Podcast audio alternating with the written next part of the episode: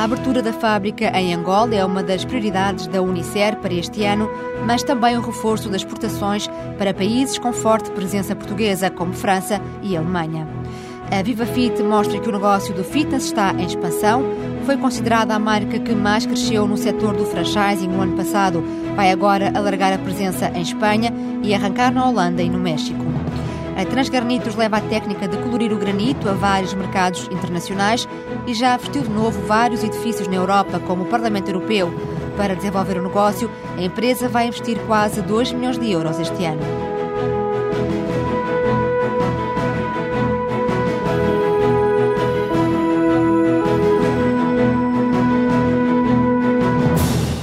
Mandato de três anos como presidente da Comissão Executiva da Unicer, António Pires de Lima quer consolidar a empresa nos vários ramos de negócio, tanto no mercado interno como no externo.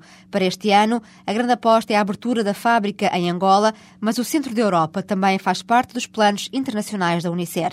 Em entrevista à jornalista Ana Maria Ramos, António Pires de Lima destaca os mercados de França e Alemanha, onde há uma forte presença de comunidades portuguesas. A época é muito complexa e complicada para todas as empresas e o, o, mercado das bebidas não escapa à crise. Estamos a viver um período eh, onde a quebra de consumo é notória uh, em Portugal e em muitos mercados para os quais a Unicef exporta. A situação uh, não é nada fácil. Vivemos ainda por cima num mercado muito concorrencial em Portugal e às vezes com uma concorrência extremada e até destrutiva. E por isso o desafio eh, que temos pela frente, nomeadamente neste ano 2009, é um, é um desafio muito complexo, é muito duro, porque as circunstâncias eh, nunca terão sido tão adversas para os vários players no mercado das bebidas como em 2009. Ainda assim, nós estamos confiantes na Unicer porque, de facto, ao longo dos últimos anos preparámos a empresa para ser uma empresa competitiva mesmo numa situação de mercado difícil. Hoje a empresa é uma empresa muito mais leve, muito mais ágil, com uma capacidade de resposta acrescida, nomeadamente no universo das, das cervejas e das águas, que são os mercados centrais onde temos marcas fortes. Temos projetos que fomos desenvolvendo ao longo da última década na área da internacionalização, que são muito importantes para a Unicef. Hoje em dia, quase, um, quase 30% das nossas vendas já são feitas fora de Portugal, com as nossas marcas, eh, em projetos rentáveis. Temos uma equipa de gestão que pudemos apurar e melhorar eh, ao longo dos últimos anos.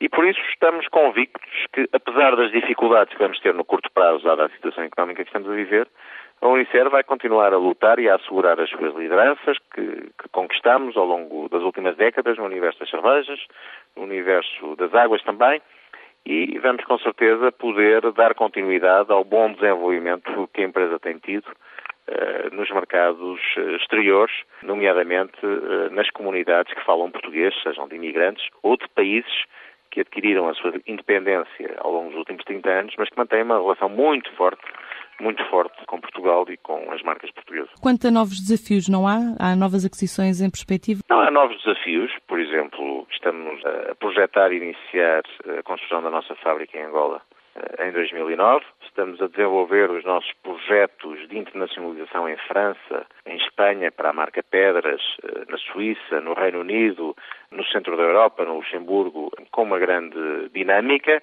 em 2009. Estamos a apostar em alguns projetos de inovação em Portugal.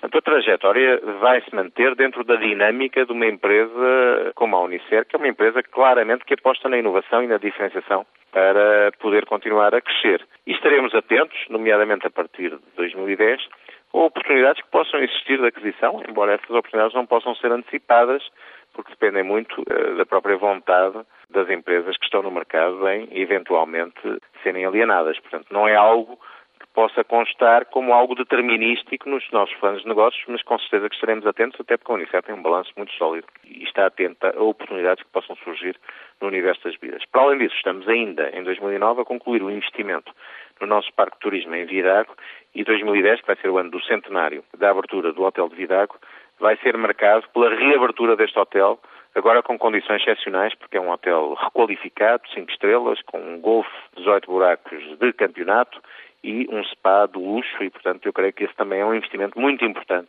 para Portugal, que vai marcar o ano 2010. Há pouco só quando falou da construção da fábrica em Angola disse que arrancava este ano. Já há alguma data concreta? Não, nós queremos arrancar este ano, mas temos, estamos ainda pendentes da assinatura dos contratos uh, definitivos com a Agência Angolana de Investimento e com os nossos sócios também. Portanto, aquilo que esperamos é que isso possa ocorrer uh, nos próximos tempos, uh, nos próximos meses, para depois, durante o segundo semestre, podermos arrancar com a construção da fábrica no terreno que já escolhemos.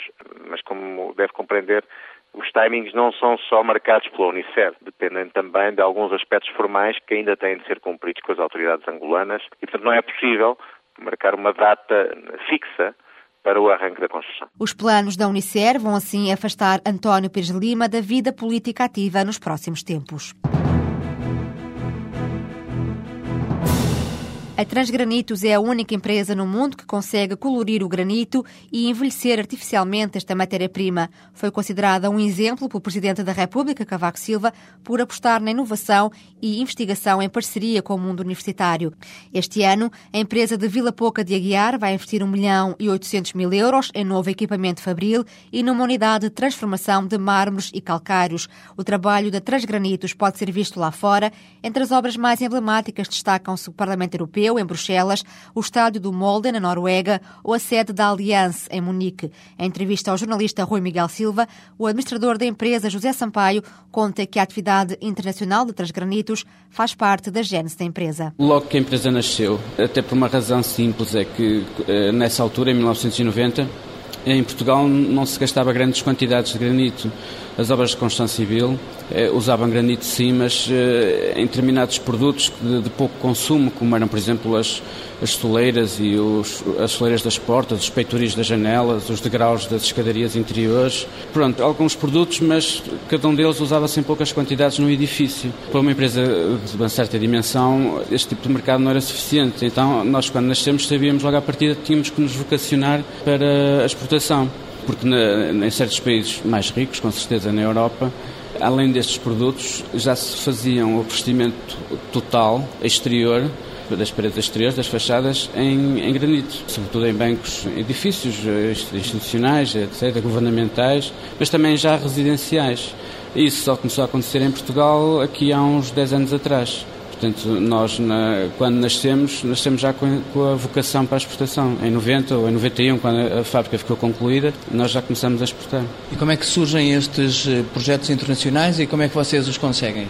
Não, não é por concurso, é, é fruto da, do trabalho comercial, do, por um lado das feiras internacionais que se, que se fazem, das visitas comerciais de porta a porta no, nos clientes, de contactos com o ICEP, agora o ICEP, de, de, de todo esse tipo de contactos, depois trabalhávamos localmente.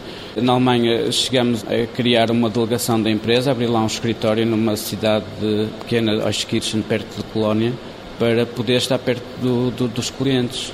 Chegamos também a abrir uma delegação nos Estados Unidos, em Ohio, também para poder eh, fazer o trabalho comercial mais perto do, do cliente. Ainda funcionam essas ligações? Eh, não. Nos Estados Unidos foi, não, não, resultou porque devido à distância, nós trabalhamos muito à medida do cliente. Não é, o que fazemos não é standard, é muito à medida do cliente. Normalmente os clientes pedem um bocadinho em cima da hora. A, a distância não permite que a gente venda para muito longe. E no caso da, da Alemanha foi porque ao fim de uns 4, 5 anos deixamos de ter necessidade de, até também pela comunicação, o tipo de comunicação que se faz hoje em dia, a internet, o Skype, o telefone móvel, eh, as próprias viagens são muito baratas, né? deixamos de sentir necessidade de ter o escritório aberto lá, fazemos a, eh, pronto, a parte comercial de uma outra forma.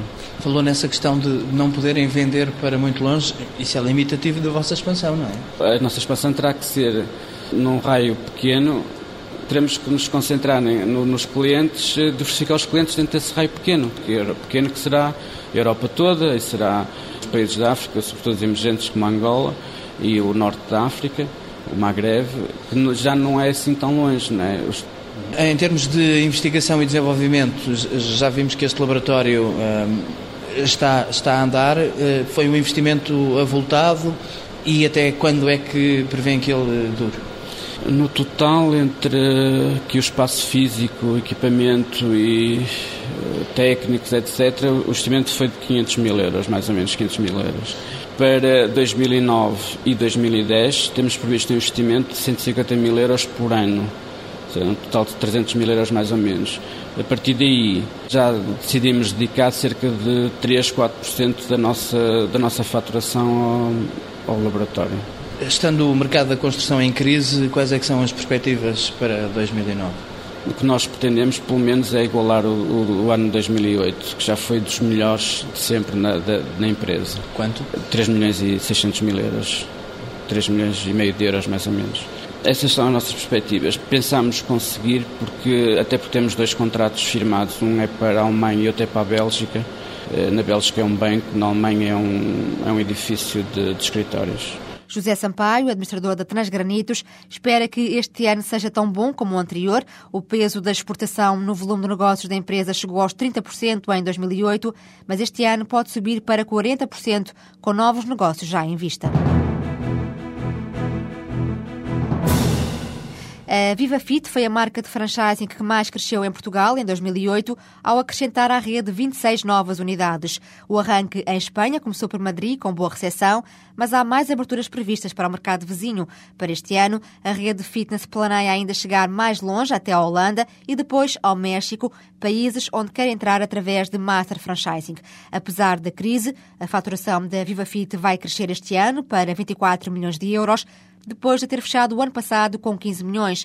Em entrevista à TSF, Pedro Ruiz, o presidente da empresa, revela os planos desta marca nacional de fitness para os mercados internacionais. Começamos em Madrid, agora abrimos Badajoz. Madrid atingiu o break-even em três meses, estamos agora com 410 sócias.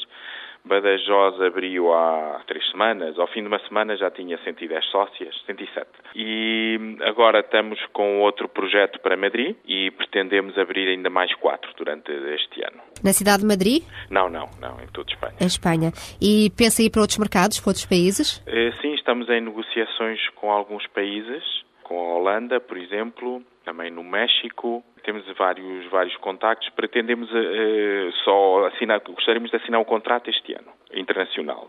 Porque para os outros países, assim como a Espanha, somos nós próprios que estamos lá. Já para mais longe, uh, queremos parceiros, ou seja, master, franchise, master franchisados. Qual é que é a vantagem desta estratégia? É nós não nos perdermos demasiado, uh, portanto, perdermos força por irmos para muito longe e depois, em vez de termos fora, como temos em Espanha, uma diretora-geral, não é? Termos um empresário. Portanto, à distância, com grandes distâncias, como pode ser o México, não é? Ou os Estados Unidos, ou... é muito difícil ser uma multinacional com os braços tão compridos. É melhor termos uma cabeça em vez de um braço localmente. E como é que escolheram estes países? Como é que surgiu esta escolha? Fizemos primeiro uma blacklist, portanto, os países que não interessam, é a primeira coisa que se deve fazer, que é para não perdermos tempo, não é? Depois, dentro da, da restante, da whitelist, fomos ver os países mais interessantes, não só por uh, número de habitantes e por uh, GDP, por, por cabeça, não é? Mas fomos também ver qual é a penetração do fitness. Portanto, já existem em muitos destes países, na maioria já existem indicadores de quantas pessoas é que utilizam o ginásio, de preços dos ginásios, não é? E chegamos já a uma shortlist de países interessantes onde estamos a fazer alguma publicidade, muito pouco, não é? Em revistas, sites de franchising e onde já estamos a ter muita procura. Por exemplo, no México, estamos a receber aproximadamente um interessado de dois em dois dias. E quais é que são as eh, perspectivas para a Viva Fit este ano, este ano de recessão profunda? Este ano de recessão eh, pretendemos abrir 21 eh, unidades. Sem receios então da crise? Temos receio, se não fosse a crise vendíamos mais. Sobretudo, o grande problema, o, o, um dos únicos problemas que temos é o financiamento. O financiamento dos franchisados, ou seja, a banca, isto é uma crise financeira, diferente das outras crises que se passaram, e a banca não está a emprestar dinheiro ou está a emprestar com, com grandes dificuldades, não é? E, e atrasos. Portanto, se não fosse este constrangimento, estaria a abrir mais? Sim, estaríamos a abrir mais, porque a crise está a ajudar em vários aspectos. Está-nos a permitir alugar lojas muito bem situadas, lojas daquelas que antigamente aquilo era só para os bancos, não é? Na rua principal, eh, preços astronómicos e hoje em dia, eh, graças à crise, temos essa possibilidade. Essa é uma das razões. Outra das razões é porque um bom executivo que tenha saído uma multinacional, porque a multinacional fechou, porque, ou porque fizeram um downsizing, hoje em dia vai ter grandes dificuldades em arranjar um bom, arranja emprego, não é? Porque um bom executivo arranja sempre emprego, mesmo, mas o, vai ser com ordenado muito baixo, não é? E então ele pensa duas vezes e a, melhor solução é abrir um franchising. O franchising pode ser uma alternativa de negócio para quem é apanhado de surpresa pela crise. O presidente da Viva Fit garante que o negócio do fitness segue em contraciclo com a economia.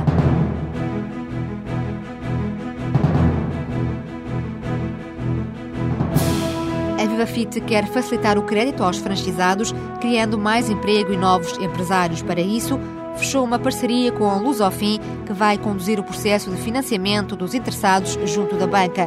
Ajuda assim a maximizar as garantias bancárias dos empresários numa altura em que os bancos estão a apertar a concessão de crédito.